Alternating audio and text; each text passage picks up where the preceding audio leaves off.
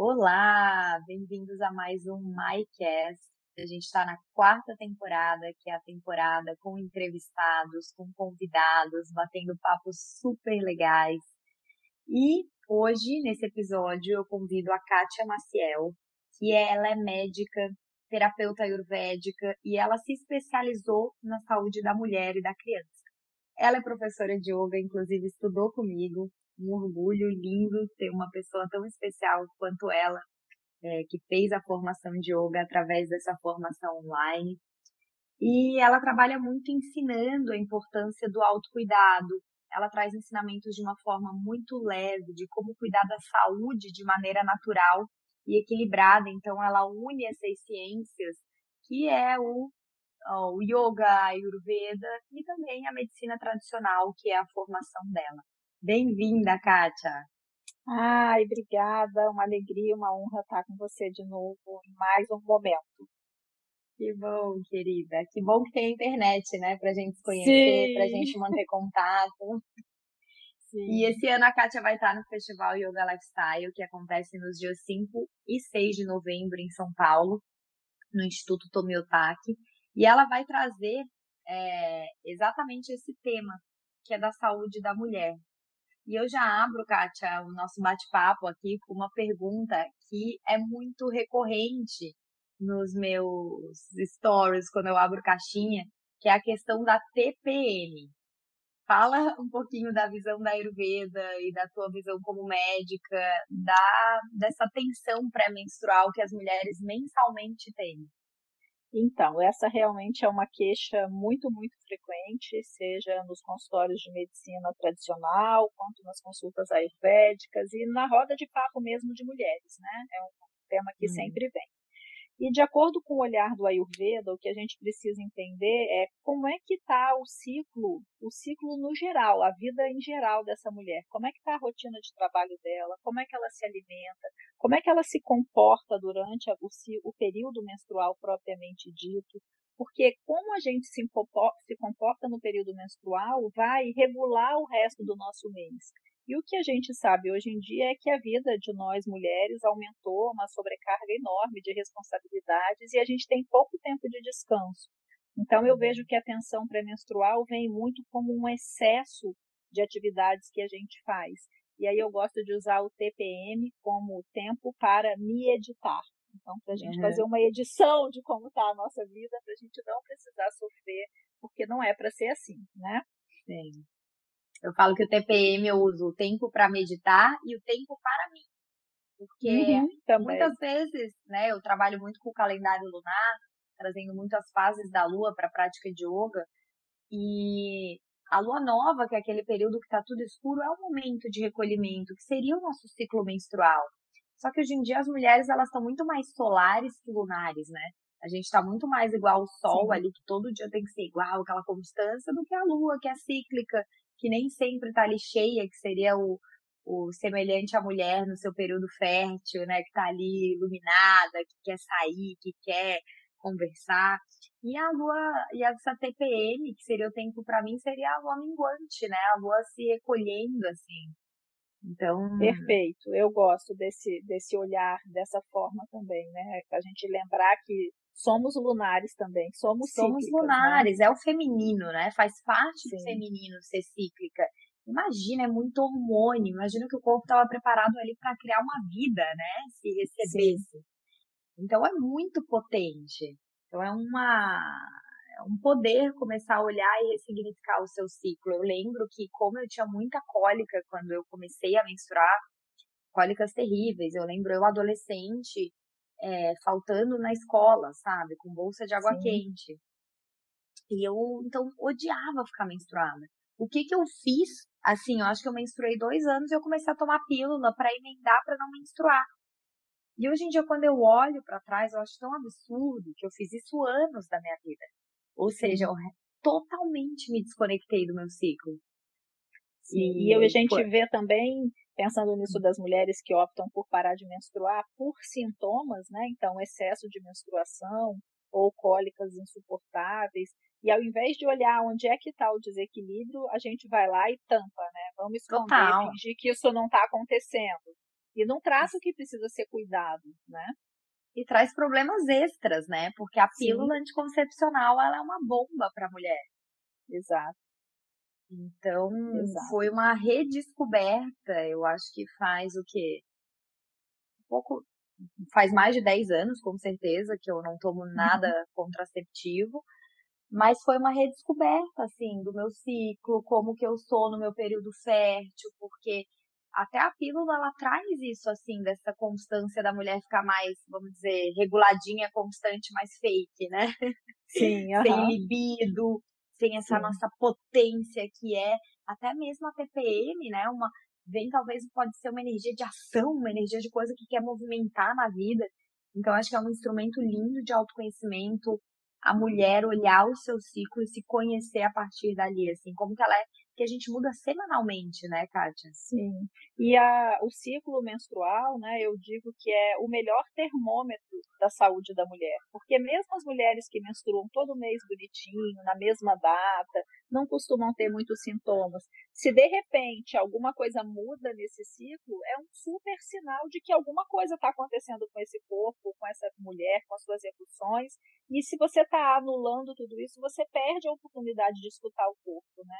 Então, uhum. eu acho que não, não tem como a gente parar de olhar para isso e entender o que está acontecendo comigo, por que, que eu estou assim, o que, que mudou nos últimos meses.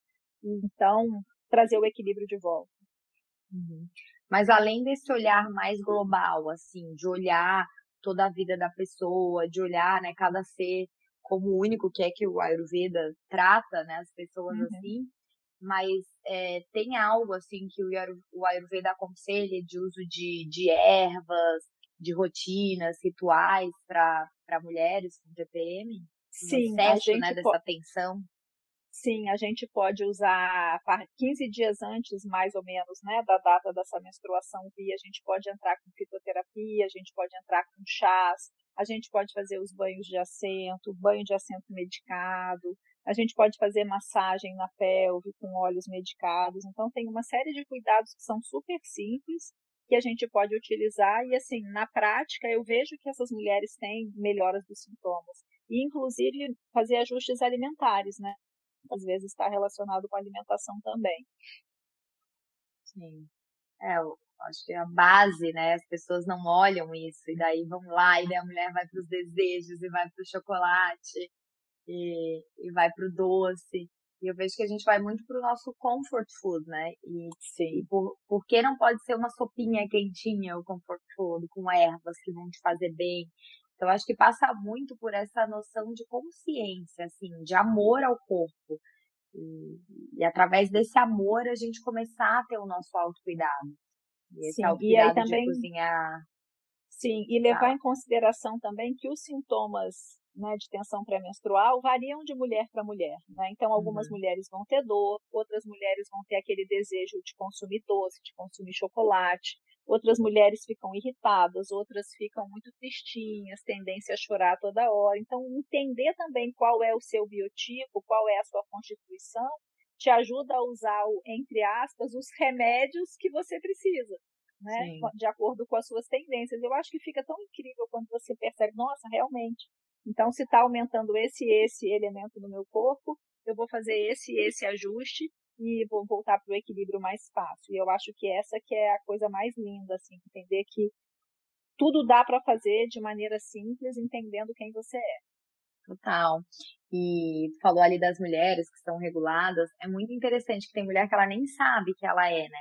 Daí ela não sabe nem a lua que ela menstrua. Então eu acho muito legal como instrumento de autoconhecimento, por três meses fazer a mandala lunar. Sim, sabe? Fazer, escrever como é que se sente fisicamente, disposta. E eu percebi tanta coisa, eu percebi que eu na TPM eu ficava desmotivada. Em vez de ficar uhum. ali, também, às vezes, claro, ficava irritada, tudo, mas eu ficava desmotivada, eu queria desistir dos meus projetos, como se todo uhum. mês eu me sentisse sobrecarregada e daí todo mês foi tão interessante quando faz três meses e avaliar, e daí começa a rir. Então, é tão lindo o autoconhecimento que você vê que é igual a terra, assim, né? Que tem ciclos pro, pra dar morango, pra dar melancia, uhum. né? Pra dar uva. E a gente é igualzinha, a gente é cíclica. Então, quando vier a sua irritação, você já sabe, né? Ih, tá chegando. Então fica tudo tão mais leve também, que é como Sim. se você não fosse pega de surpresa. Você já aprendeu que você tem um padrão, assim, na sua TPM. Então eu tinha uma amiga que ela falava que todo mês ela queria separar do namorado. Eu falei, mas calma, agora que percebeu, já é. vê que não é sobre ele, né? Sim, exatamente. Que, é. que era sobre ela. E a gente vai projetando nos outros, projetando nos relacionamentos algo que a gente tem que resolver ali, com a gente mesma. Sim. Então, esse processo, quem não sabe, é mandar lunar, dá um Google, tem na internet, você vai escrevendo todo dia. E só esse ato de escrever como se sente, como um, um, um diário, já é uma linda ferramenta de autoconhecimento. E Sim. quem fala que não tem tempo, gente, é mentira. Isso aí não vai tomar uhum. nem cinco minutos. Cinco minutos. né? E a gente gasta, imagina, muitos minutos aí com coisas é, inúteis olhando para fora. Né? Fugindo realmente desse encontro com a gente mesmo. E pode parecer incrível assim, né? Mas é, pela experiência, né, pela prática, eu vejo como acontecia de mulheres que querem, falando disso que você disse, de conhecer o seu ciclo, né? As mulheres vinham fazer ultrassonografia para ver período fértil e tal, procurando o melhor momento para poder engravidar, mas elas não conheciam o próprio ciclo. Elas não percebiam se tinham muco, se não tinha muco, que data que é a data mais provável. Então, parece mentira, mas tem mulheres que não conhecem o seu ciclo mesmo. E a mandala funciona como essa ferramenta, né? Algumas mulheres têm ciclos curtos porque é da sua constituição e acabam uhum. acreditando que tem menstruação desregulada ou tem uhum. ciclos uhum. longos. Então, assim, a gente precisa aprender a conversar sobre menstruação e se você tem alguma dúvida, não ter vergonha de perguntar, talvez para uma amiga ou para alguém que é mais ligado nessa ginecologia natural, ou para o seu médico mesmo, porque ele vai saber te explicar.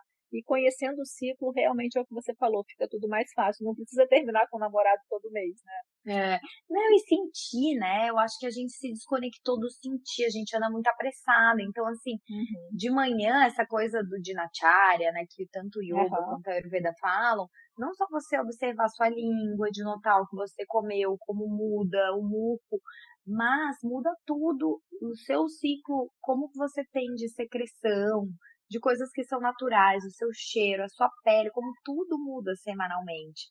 Então você ter esse tempinho assim de autoobservação todas as manhãs, eu acho que já te conecta muito Sim. com o corpo e com os seus padrões. Sim. E já que tu entrou nesse assunto de fertilidade, acho que poderia ser um assunto para a gente entrar também. Uhum. Que eu vejo, né? Eu tenho muitas pessoas próximas de mim é, que tentam engravidar. E eu tenho a minha teoria dos chakras, né? Uhum. Que são pessoas ali mais primeiro chakra superavitário, que gostam do controle, que querem organizar tudo, e falta vir para essa fluidez, né, do segundo chakra. Uhum. Mas quero também ouvir a opinião do, do Ayurveda e o que, que tu tem, se já tratou casos assim de infertilidade, talvez contar um caso de sucesso. O que a gente mais gosta de fazer são, então a mulher ela já tem o desejo, né? Ela já entendeu que é o melhor momento, o casal decidiu que vai estar disponível para engravidar agora. E aí no Ayurveda a gente recomenda que faça uma preparação de aproximadamente seis meses. Então a gente faz uma limpeza do corpo, porque se a gente entende que você vai dar o seu melhor pedaço e o seu companheiro vai dar o melhor pedaço dele para formar aquele serzinho que a gente tanto vai amar, a gente quer dar o nosso melhor pedaço. Então, a gente uhum. faz um uma terapia de limpeza do corpo, com alimentação, com monodieta. Algumas pessoas que têm mais inflamação ou mais toxinas no corpo, essas limpezas vão ser um pouco mais intensas. E aí a gente começa toda essa preparação do corpo, então. O que eu percebo mais é que as pessoas estão inflamadas. Uhum. Então, geralmente a gente faz um, entre aspas, né, que não tem essa palavra, mas entre aspas, um detox alimentar, então limpa o corpo, porque no Ayurveda nós somos formados por sete tecidos e a gente precisa que esses tecidos eles vão se nutrindo um após o outro. Então, se você tiver, por exemplo, uma deficiência no quarto tecido, o sétimo tecido, que é o tecido reprodutivo, vai estar tá comprometido. Então, a gente vem limpando esses tecidos para ter esse corpo, então, preparado. Depois também a gente pode começar a fazer as mentalizações da meditação, pedindo, né, para que a gente realmente esteja preparada com o corpo físico, com as nossas emoções, para então engravidar. E aí, se essa mulher não é ligada com o ciclo dela, ela também vai ter esse tempo para perceber as alterações do corpo. E a gente pode usar algumas ervas que vão ser estimulantes, tanto para o homem quanto para a mulher, que são os Vajkaranas, né, que são esses afrodisíacos, se seria talvez um nome para a gente usar para isso. E eu gosto de passar algumas posturas de yoga para estimular segundo chakra, tanto para o homem quanto para a mulher e respirações, também dependendo de como é que é a mente dessa pessoa. E uhum. geralmente funciona, dá certo. E é engraçado que as pessoas às vezes vêm um pouco descrentes, sabe? Mas quando elas procuram, às vezes é porque já tentaram outras coisas na medicina tradicional e não funcionou. É. E aí elas vêm para ver como é que é esse negócio, né?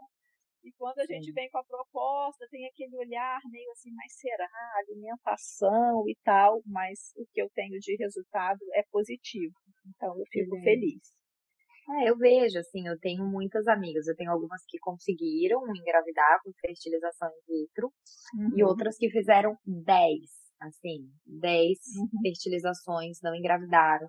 Ficava uhum. frustradíssima, mas assim, de ficar quase depressiva, sabe? Uhum quando não vinha. Eu entendo que é uma frustração muito grande, né? Mexe com um sonho ali de, de ser mãe. E depois engravidou de forma natural. Assim, natural. Assim, aos 40 e poucos anos, que eu acho que a mulher, isso é um assunto de a gente falar também. Antigamente o corpo da mulher era considerado velho, né? Velho. Com 40 anos. Hoje em dia a gente é muito jovem com 40 Sim. anos.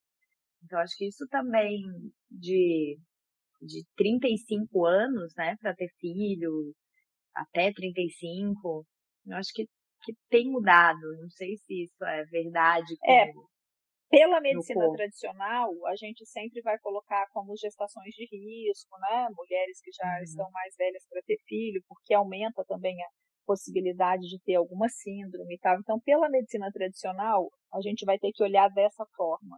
Mas eu acho que a gente precisa entender quem é essa mulher, como é que foi a vida dessa mulher. Porque tem mulheres que são super saudáveis, que têm estilo de vida bom, mas por alguma uhum. razão a, a, a, a, gravidez ainda não aconteceu.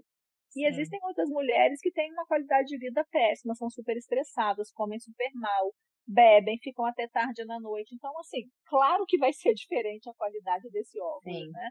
Então, não dá para generalizar. É. E uma, um caso que eu peguei, que eu fiquei muito chocada uma vez, era uma mulher que estava tentando engravidar, é, entre aspas, ela estava tentando engravidar, e a gente fazendo todo o preparo da ultrassonografia, tomando conta e tudo. E aí um dia eu falei, olha, é hoje, pode ter relação hoje, que vai estar na época e tal. E aí ela começou a chorar e caiu a ficha para ela que na verdade ela não queria engravidar quem queria aquele filho era o pai. Então, assim, a gente uhum. também precisa ser sincera, né? Entender o que está acontecendo. Porque do mesmo uhum. jeito que é frustrante a mulher que faz as fertilizações e perde, também o parceiro também está envolvido nessa história, né? Então a gente se conhecer tem a ver com essa verdade. Qual é a minha verdade? Eu estou pronta? Cabe, Sim. né? Essa gestação. Então eu acho que o Ayurveda e o Yoga eles trazem muito esse convite para a gente trabalhar Sim. com verdade, né, com as nossas escolhas e com a nossa vida. Sim, eu conheço muitas histórias, assim, conheço inclusive uhum. também de uma pessoa que engravidou, ela queria tanto, tanto, tanto, ela ficou cinco anos tentando, ela conseguiu de uma fertilização e depois, quando nasceu o filho, ela entrou em depressão. É. Porque parece que veio aquilo e será. O que que ela queria, né? Então eu vejo como observa se não acha que está faltando algo. Tem pessoas que têm essa síndrome da falta, né? uhum. né? Como se estivesse faltando algo numa vida que às vezes já está super redondinha. E daí uhum. fala, não, mas é que falta isso, né, para eu ter uma família. E eu acredito que né, hoje em dia tem casais que são muito família é, e tem ali uma, uma parceria que a gente não vê em, em casais com filhos. Então, uhum é, observa né, o que, que vem esse desejo tão grande de ter um filho. E muitas vezes aceitar que eu acredito né, na missão de cada um. E às vezes a missão desse cuidar né, que a maternidade traz, do servir, do Bhakti Yoga, é porque é para a pessoa se dedicar em outras áreas, né, em, em outros lugares, colocar todo, toda essa energia. E eu acho que vem daí essa questão de fé, né? De Shwara Pranidhana, uhum. de entregar. Pô, tá tentando, tentando, tentando, 10 anos e às vezes se frustrando. Relaxa que, e aí entrega, né? Pra uma força maior que se for para vir, vai vir no momento certo. E de verdade, em todos os, assim, mais de 10 alunas que eu já tive passando por esse processo, todas vieram, quando veio de forma natural, veio quando desencanou. Uhum. Né? Quando aquilo ali deixou de ser o foco da vida e veio de forma natural. E eu adoro essas histórias. Eu, eu, eu às vezes evito de contar para também não ficar dando esperança, sabe? Sim. Para algumas pessoas que às vezes é, não é o caso de, de ter. É, é muito profundo falar sobre isso, né? É delicado. E uma coisa e uma coisa também pensando nesse, fazendo esse link com a coisa da idade que você trouxe, que muitas, eu tenho assim, isso eu tenho várias alunas, eu fico super feliz assim, que mandam mensagem dizendo, nossa, eu achei que eu já estava na menopausa, o meu médico falou que estava com menopausa precoce, eu já estava não sei quantos meses sem menstruar, e aí, nas, nas práticas de yoga, eu sempre faço um comentário de alguma coisa de Ayurveda, ou de medicina, ou saúde da mulher, e aí depois vem a mensagem: olha, depois de três meses praticando, estou menstruando redondinho, todo mês, sem sintomas, sem queixa. Então, o quanto que a gente movimentar essa energia também dentro do corpo pode trazer o equilíbrio, mesmo que a pessoa nem estivesse pensando nisso, né? Que lindo.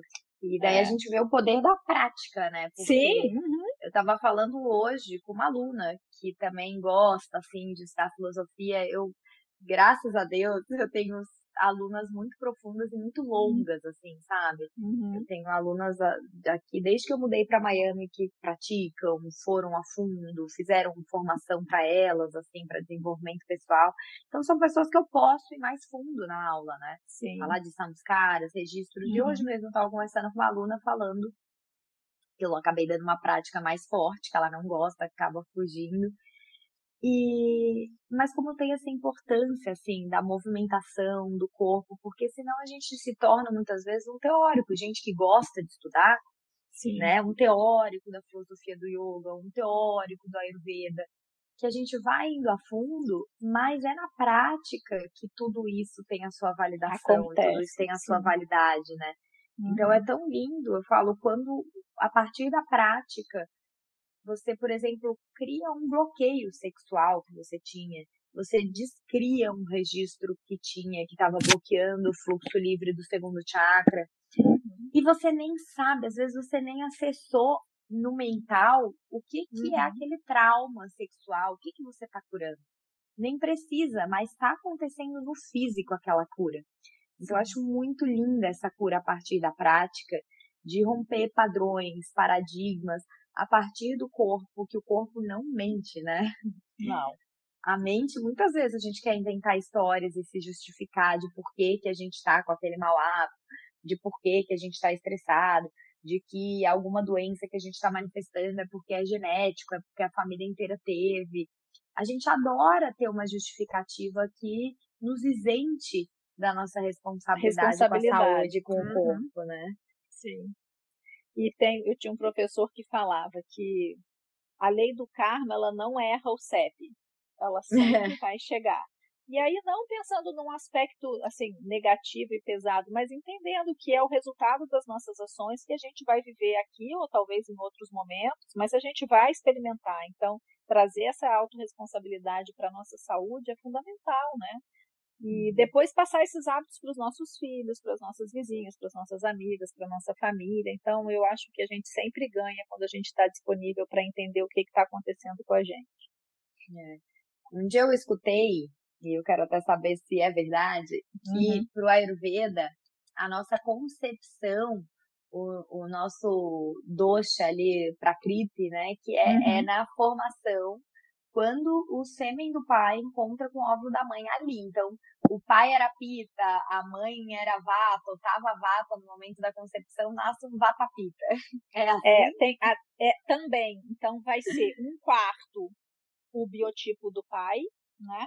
Um uhum. quarto a contribuição da mãe, um quarto a estação do ano que a gente está vivendo. Eles levam muito em consideração tudo isso, né? Qual a estação uhum. do ano, qual a fase da vida e tal e como estava esse casal neste momento, no momento da concepção. Então, que é essa alteração aí, né? Que às vezes eu tenho uma, uma constituição pita, mas eu estava muito vata por alguma razão nessa fase da vida. Então, esses quatro fatores vão formar a prakriti desse novo ser.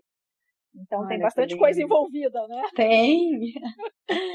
Olha, eu, tinha, eu, sabia só que era ali, eu falava, nossa, será como que eu tava? Que eu não lembro, né, quando eu fiz ali.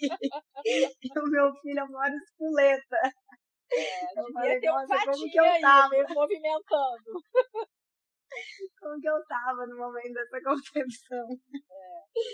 Então, que lindo esse olhar da Ayurveda de que a gente, nossa, até a estação do ano, né? A estação do ano, sim. Da concepção, porque, né? Não. Na concepção, sim, porque Kala, né, que é o tempo, é muito importante para o Ayurveda. Né? O uhum. tempo de tudo. O tempo que é o tempo da gente ficar grávida, o tempo que você está vivendo, o tempo fora, o clima. Então, tudo do, de Kala, de tempo, é muito importante para o Ayurveda. Demais.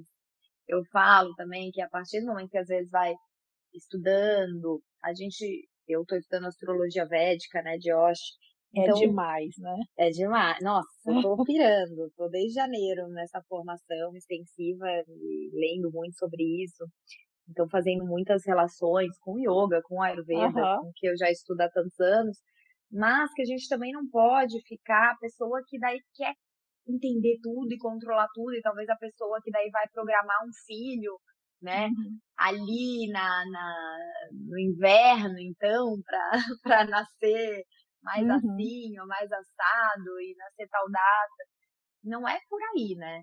Não. Então, a gente tem que saber todas essas ciências para usar a nosso favor e quanto mais a gente estuda, mais a gente vê o quanto a gente controla e o quanto a gente não controla. Sim. Né? Como essa força do Kala, realmente, a força do tempo é uma força muito poderosa na nossa vida e como muito forte.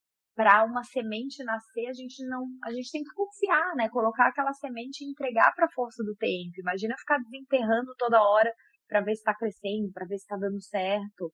Calma, respeita o tempo do tempo, respeita o tempo que a natureza tem de o tempo das coisas, sim. O tempo das coisas, é, tem uma história no, no, no Mahabharata que era um assim apressado, né, dos, dos Kauravas, ele teve 100 filhos. Uhum. E ele e ele colocou tudo ali num potinho porque ele queria ter muitos filhos. E a gente vê nessa analogia que era uma força, vamos dizer, do mal, né? Os. Kauravas uhum. deu no que deu, pessoas Sim. invejosas, pessoas adármicas, pessoas que querem controlar tudo. A gente está querendo muito brincar de Deus. Isso é uma coisa que me assusta. falo muito isso. na civilização. Uhum. Né? Então fala, o que tu fala? Não isso, isso, não, isso aí que a gente quer brincar de Deus, a gente quer resolver e controlar tudo da nossa vontade. Não é isso, né? Não é Quanto isso. o ego, esse Kali Yuga, né? Sim. Porque assim, a gente quer nossa, não deu certo, a gente se frustra. Não, mas tem que dar. Como não dá, né? É uma coisa de uhum. poder, assim, né? Que a gente quer que seja do nosso jeito.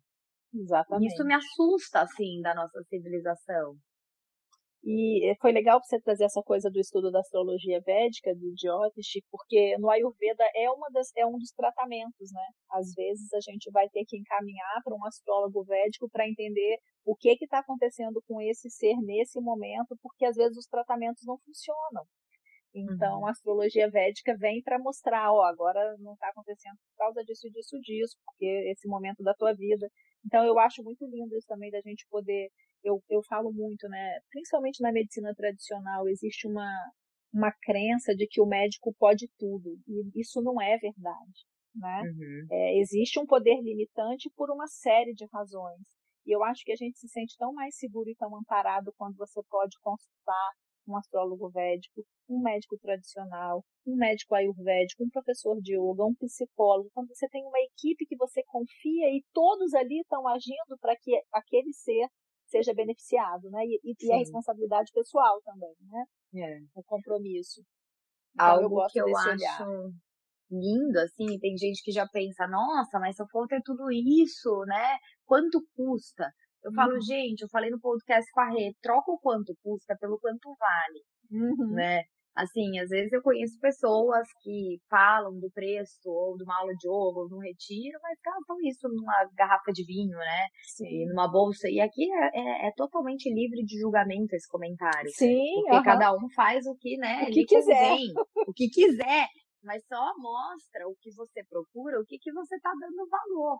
Né? Se é para você ou se é para os outros. Porque muitas das escolhas que a gente faz, de escolhas materiais, para muita gente não é para ela. Ela não precisaria daquilo. Eu acho que a pandemia nos, nos mostrou isso, né? Eu andei descalça a pandemia inteira. Uhum. Eu doei depois um monte de sapato que eu via que eu não usava. Então, é aquela história, eu uso salto alto para mim, porque eu gosto, é uma convenção social, Sim. né?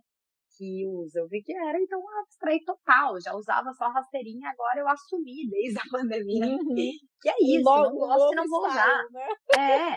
Então, assim, observa isso, né? O quanto o seu investimento é em você, enquanto é nos outros. E a internet é uma ferramenta tão linda que traz tanto conhecimento. Quem quer tem. Não, hoje né? em Quem... dia a gente tem acesso a professores incríveis com muito material gratuito. Então muito. é a sua vontade de fazer, né? Muito.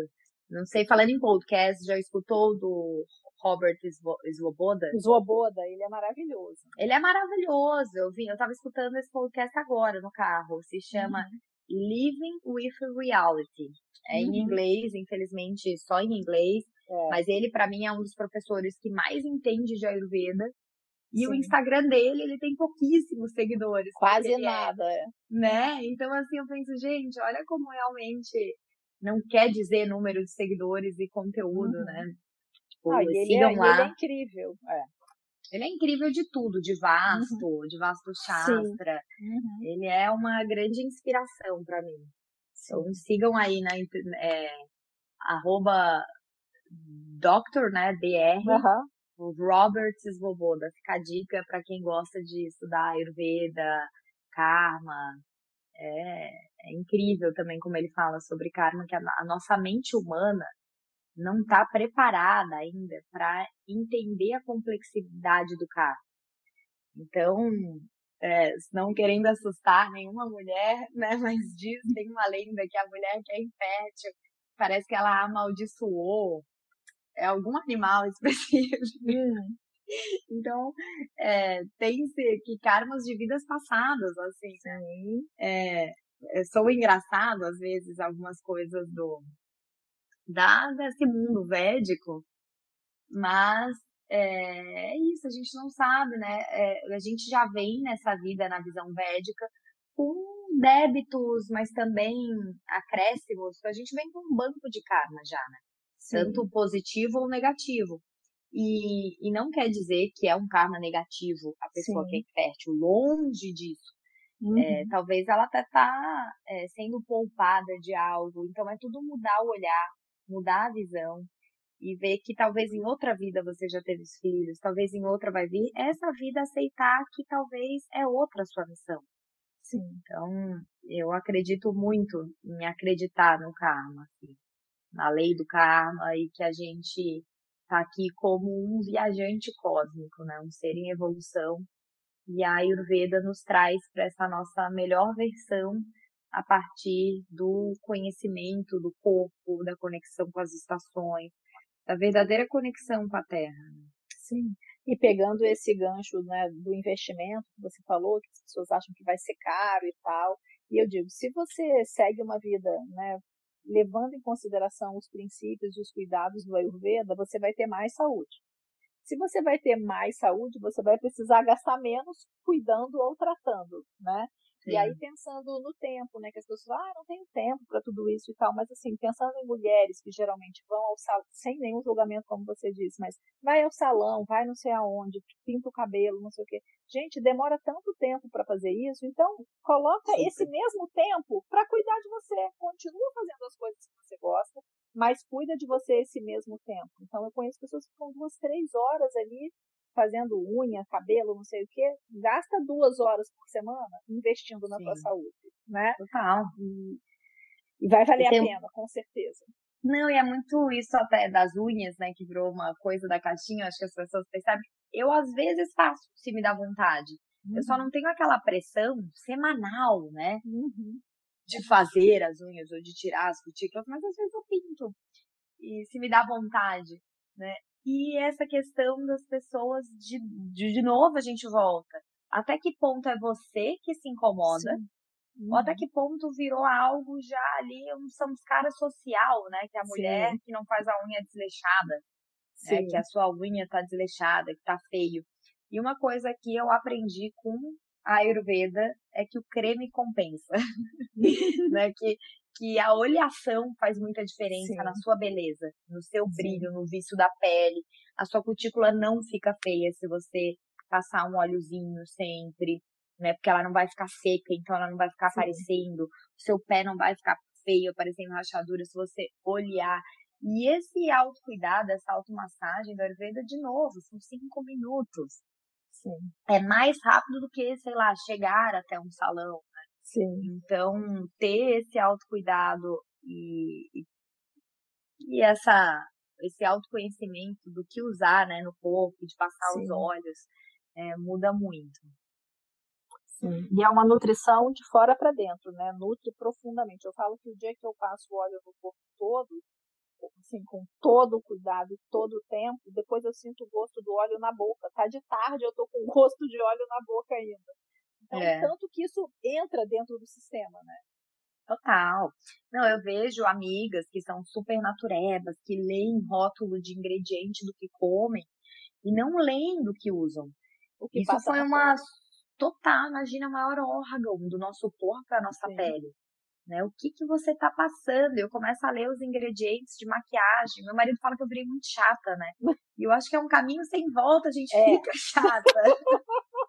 eu já falo, eu sou chata mesmo. eu leio tudo, tipo assim, como assim? E então, quando vai olhar ali essas maquiagens, né?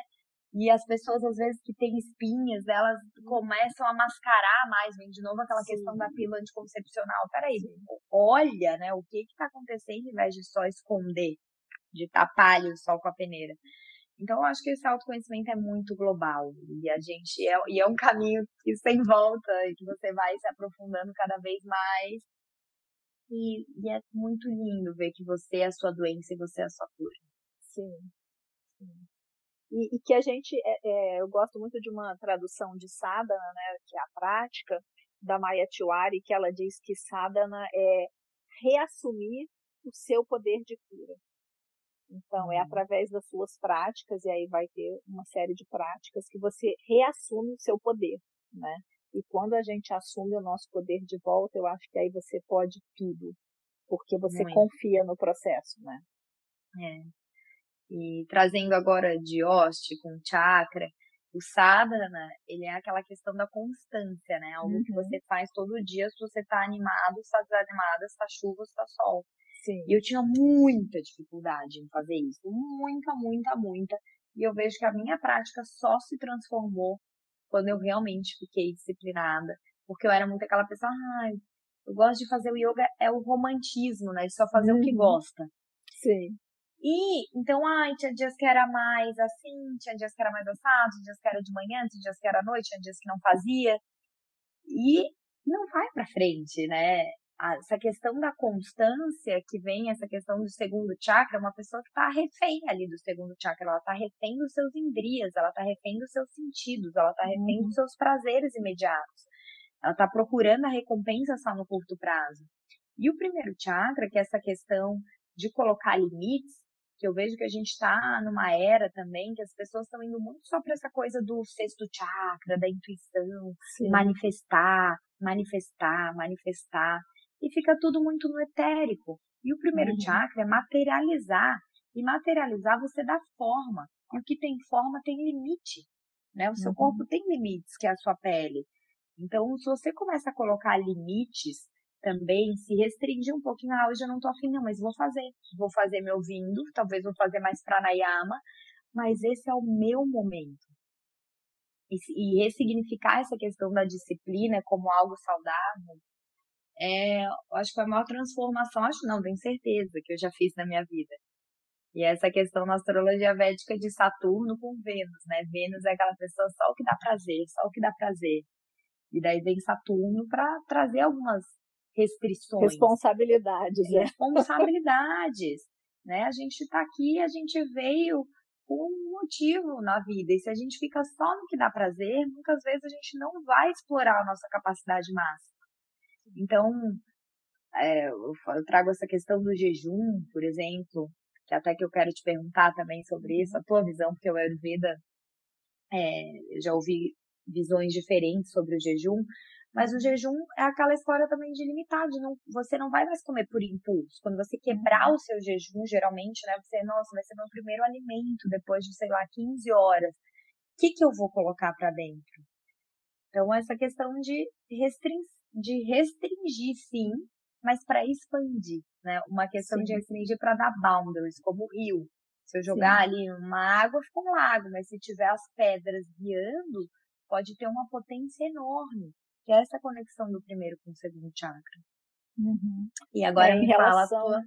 do jejum, né? Uhum. É, para o Ayurveda, o jejum é terapêutico.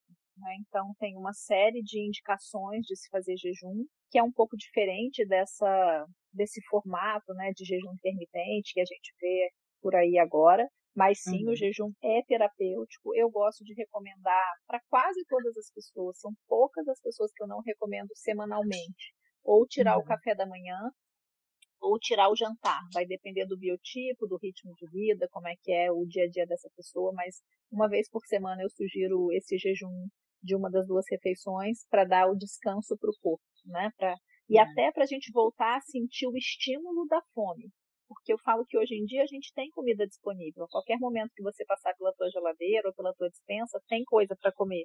Então, uhum. a gente perde esse estímulo, né, que é um estímulo fundamental, que é o que vai definir, inclusive, a qualidade do nosso Agni, do nosso poder de digestão.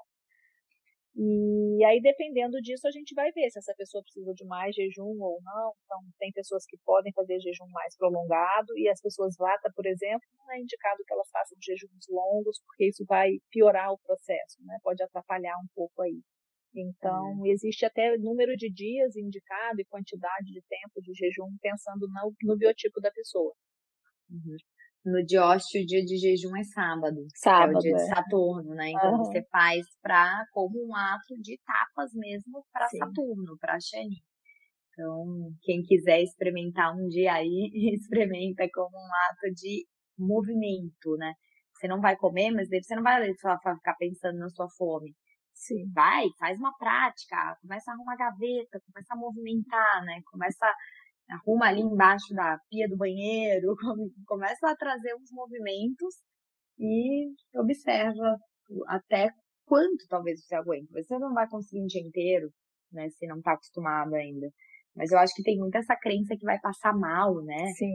E eu, a gente tem muita é reserva. É muito, é muito da cabeça, porque eu falo assim, vamos supor que você escolheu nesse sábado fazer o seu jejum. Aí você vai lá e quando dá algum 10, 11, 10, 11 horas da manhã, você fala, ai, não aguento mais, tô passando mal, dor de cabeça e tal. Mas se no mesmo sábado você tiver um problema sério, um familiar for hospitalizado, você precisar fazer uma reunião de trabalho extra, você vai passar sem comer tranquilamente. Você Total. nem vai lembrar que você estava em jejum né? Uhum. Então eu vejo que é muito essa resistência, assim, tipo, ai, eu não consigo, ai, passa mal, ai, não sei o quê.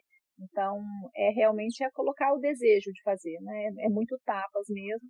E aí eu falo, gente, o máximo que vai acontecer é dar duas horas da tarde e você vê que você não aguenta mais e você vai comer. Não vai é. acontecer é. nada além disso, né? Total. E daí comeu, não vai se frustrar também, Sim, né? Tá tudo certo. Não consegui, uhum. não. Celebra o que conseguiu. Eu vi muito Sim. isso no Navaratra, eu quis fazer três dias de jejum. Eu nunca tinha feito, mas como eu já faço bastante, né? A minha manhã, eu, eu fico em jejum de manhã e como assim lá pela uma da tarde, meu almoço.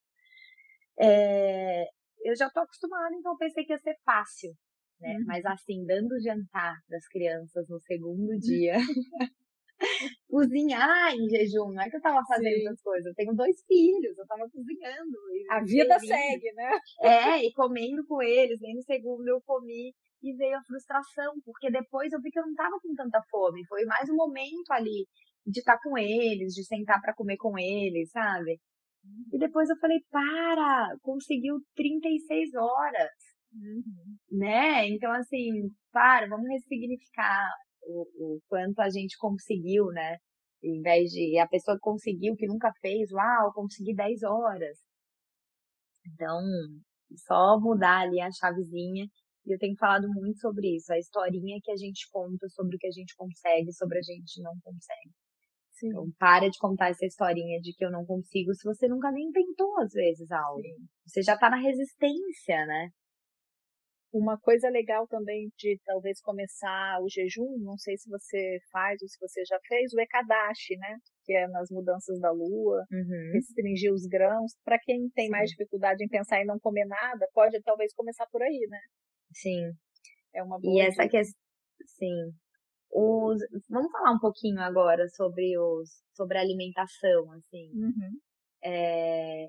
Tem algo que que faz bem no geral para a saúde da mulher, que é bom para todos os doxas ou não, isso também depende de cada doxa. Eu gosto assim, no geral, eu gosto de deixar umas receitinhas que faz bem para todo mundo.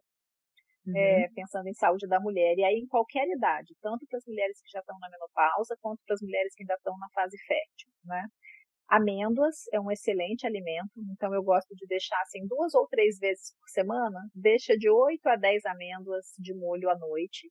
E no outro dia de manhã você descasca essas amêndoas e pode usar ou no café da manhã ou para fazer uma farofinha, numa receita do almoço. Então, amêndoa é um alimento legal, pensando em nutrição da mulher.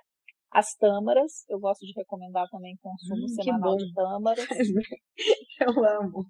Ama? É, então, as amo. tâmaras. Pode ser é para fazer um bolo, né? Para adoçar um bolo. A tâmara pura, quem gosta de comer. Rechear a tâmara com uma fruta, com morango, fica gostoso.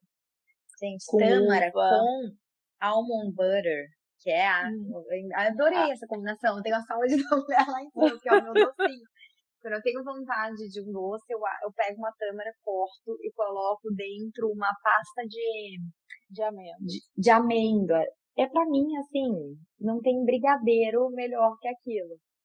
Não, então... sabe que é, assim, não sei se você já, já viu ou se você já ganhou. Meu marido uma vez trabalhou um tempo, né, é, lá pro lado das Arábias, assim, e aí ele trazia caixas de tâmaras recheadas. Então era assim, creme de pistache com pistache picadinho, aí a, o creme de amêndoas, né? Então tem várias receitas que eles fazem. Então é uma coisa super fina e super boa para a saúde da mulher. Ai, então, que tá delícia, é delicioso. Gente, experimentem. Pega uma tâmara, quem tem muita vontade de doce aí na TPM. E recheia. Pega a tâmara e recheia com alguma pasta de castanha, de... Eu ou gosto da, mesmo. da de castanha de caju, fica uma delícia, ou com morango dentro. Morango fica uma delícia. Outra Nossa, coisa bem legal para a saúde da mulher é a romã. E aí eu gosto hum. muito de convidar a mulher a cortar a romã e olhar, né? Aquelas sementinhas, aquilo é um retrato dos ovários. Né? Hum. Então a gente pode usar o chá da casca da romã, a gente pode usar a romã no suco, pode botar por cima de outras frutas e comer, chupar aquele carocinho, aquele caldinho. Então a romã é uma fruta muito interessante pensando em saúde da mulher. Uhum. É, água de coco, né? Para quem tem acesso à água de coco, Aqui no Brasil tem bastante, então é bem fácil, também é super nutritivo. Então eu acho que no geralzão assim eu deixaria essas quatro: amêndoas, tâmaras, é, água de coco e a romã. Que lindo. Bom, eu teria mais um monte de perguntas para fazer, desde sobre a menopausa também, é, muita coisa, mas eu acho que pode fazer, falar sobre isso lá no festival. Isso que eu ia né? falar. Vamos no festival que a aula tá linda. Eu já tô com várias ideias do que, que eu vou colocar na aula. Vamos no festival que você vai gostar. Ai, que lindo. Tô louca pra, pra participar disso tudo. É, mas eu acho que é um assunto legal também. Pode vir, eu falo, tem tanto assunto ainda com convidados que provavelmente vão ter convidados que vão repetir aqui. Uhum. E, e um desses assuntos é a menopausa, uhum. né? essa, essa mudança assim da, da mulher e tudo que passa para os relacionamentos. Eu vejo muitas mulheres que se separam nesse momento, e que eu acho que é um momento que seria transitório, né? Uhum. Então, eu tenho, até que eu tenho convivido muito com isso, com amigas assim na menopausa, e já vão direto ali na eu acho que talvez é importante, né? Mas já vão direto para os hormônios, para chip, essas coisas.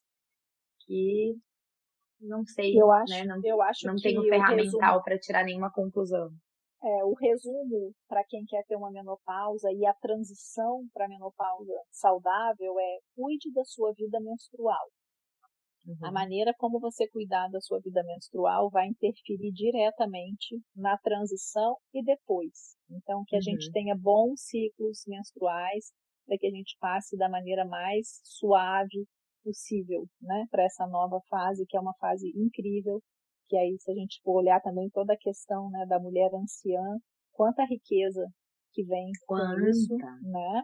E a gente resiste muito com medo que vai envelhecer, que vai perder o brilho, que vai não sei o que. Gente, tem muita coisa, nós somos incríveis. Além da matéria. Né? Uhum. Então, Isso diz muito sobre a nossa sociedade. Tem muito brilho, muito brilho claro. aqui ainda, né? Muito. Kátia, querida, amei. Última Eu pergunta. Hum. É, o copinho aumenta o vata, o bloqueio o vata, o copinho é, coletor sim. menstrual? Sim, de acordo com a Ayurveda, o coletor menstrual ele atrapalha a panavaio, né? Que uhum. é o uhum. fluxo para baixo. Então, é, pensando ayurvedicamente, o copinho atrapalha a vata, tá? Porque hum. atrapalha a panavaio.